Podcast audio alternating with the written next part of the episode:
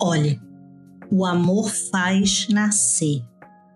A raiva pode matar, mas só o ódio ressuscita. Eu respirei outra vez e o meu ódio fechou as feridas. Por fora. E por fora fazia frio, mas por dentro o inferno queimava.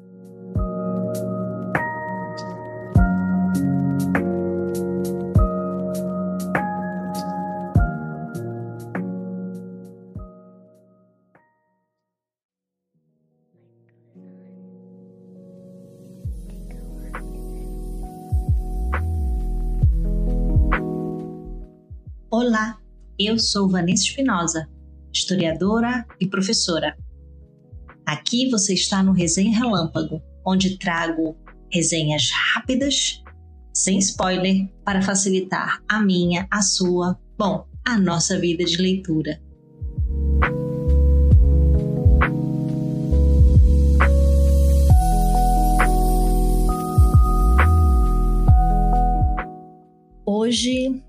É dia de dupla arte. Arte imagética e argumentativa em um só lugar, com a obra Carniça e a blindagem mística do talentosíssimo, reconhecidíssimo Chico ou Francisco Leite, paraibano, e que se seguisse vivendo em sua terra natalícia estaria aqui bem pertinho, a uma hora e um pouquinho de mim, em Patos. E agora ele está em João Pessoa, é, fazendo seus trabalhos por lá. Chico é, faz uma produção independente, ele tem várias obras nesse mesmo perfil, além de fazer várias capas incríveis para diversos outros projetos mas essas publicações são é, de Carniça e a Blindagem Mística, que é onde eu quero me deter, elas são independentes, inclusive você encontra no site dele, a lojinha dele, massa, inclusive, acho que é a vocêgibizada.com.br, mas isso é bem tranquilo deixar aqui na descrição e você pode dar uma espiada em, em tudo que ele produz. Essa aqui especificamente, a Carniça e a Blindagem Mística, ela foi é, publicada a parte 1 em 2020 e agora em junho de 2021 a parte 2. Parte 1 chama como subtítulo, digamos, É Bonito Meu Punhal. A parte 2 de carniça e a blindagem mística é a tutela do oculto. No primeiro e no segundo estão ali descritos como edições independentes de Chi. Beleza, vamos para o que interessa. Olha, quando você vai ler, ver a obra, e eu vou sentir muito realmente para descrever isso quem tem baixa visão, alguma, algum problema de acessibilidade visual. É muito difícil de escrever, mas essa obra é toda colorida. E eu vou falar que cada quadro, e dependendo inclusive do tema de cada quadro, você fica detido naquela arte durante um tempo. Eu fiquei retida, sabe, naquela, naqueles desenhos, naquela, naquela decisão que ele teve por cores, por quantos quadros, por descrição. Por exemplo, a, o foco, né, o do é bonito meu punhal, tá ali na nessa arma branca. E toda toda a parte vamos dizer assim, imagética, denota pesquisa, cuidado, atenção. E a narrativa que se dá através das escolhas que ele fez, das cores, das cenas de violência. Ao mesmo tempo, como Carniça é uma personagem que, que vai trazendo para nós.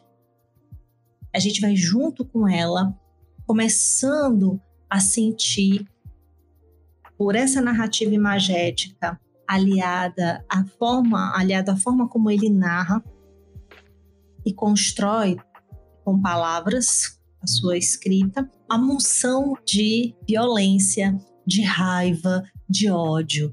Quem é mulher e lê essa obra, principalmente no meu caso, que já tinha lido é, Maria Bonita, Sexo, Violência e as Mulheres no Cangaço, da Adriana Negreiros, que é uma jornalista, fez um trabalho de levantamento de fontes incrível, de dar inveja a historiadoras e historiadores, né? Então, quando começo a me é, aproximar da narrativa de, dessa personagem dentro do contexto do cangaço, pensado no Nordeste, focando mais ali em Alagoas, mas você se você percebe que é porque ele está documentando aquilo ali com narrativas e tanto jornalísticas quanto das próprias sujeitas que estavam nessa época, né, como como o Dada, que tem disponível inclusive na internet, se vocês quiserem o documentário sobre o feminino e o cangaço. É, então ele ele tem acesso a, a um universo que é de, de narrativas que permite que ele tome uma decisão. E a decisão de, de, de Chico foi levar a gente a se construir como carniça, a perceber que só o ódio nos trará uma motivação é, legítima irrefutável da destruição do patriarcado. E que essa violência, esse patriarcado, ele não está restrito a homens da lei, por exemplo, que podem simplesmente, em nome das suas vinganças pessoais e ou como Estado, violentar as mulheres, seja do cangaço, seja quem, é quem protegia ou era acusado de proteger os cangaceiros, e, e aí tem esse lado, seja esse tipo de homem, seja o próprio cangaço. Outra obra que ele, já que eu falei das obras que ele se é, ancora, a gente tem é, a entrevista é, que Rui Guerra conseguiu com, por exemplo, o Coronel Rufino, que estava justamente fazendo esse, essa, dar esse marco de um lado da história que seria dos volantes. Foi publicado é, em 95, mas ele traz essa narrativa desse, desse ser como uma representação de um lado também masculino que se orgulha da violência. E isso não estava restrito só a cangaceiros homens, provavelmente. Dando esse start, então, você vai encontrar na obra essa sensibilidade, como eu falei, de um homem que percebe essas múltiplas facetas da violência e olha a partir ou para dentro do, do movimento, do grupo ou dos grupos que se organizavam enquanto cangaço no Brasil. Comendo muito porque você vai tanto se emocionar como ficar impactada ou impactado com a, a potência das imagens que ele constrói.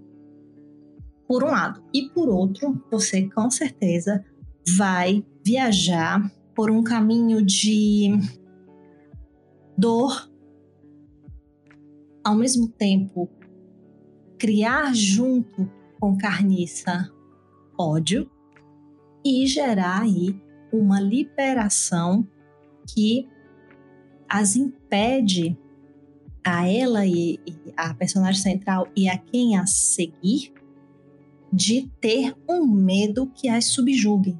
E sim, elas se libertam e passam a ser a grande vingança que nós mulheres gostaríamos de perpetrar é, nesse patriarcado. Portanto, é uma narrativa que fala sobre mulheres. Eu não vou dizer que são feministas, porque é um anacronismo, mas para mulheres feministas que gostam de sonhar, eis aí também uma boa dica de leitura. Tchau!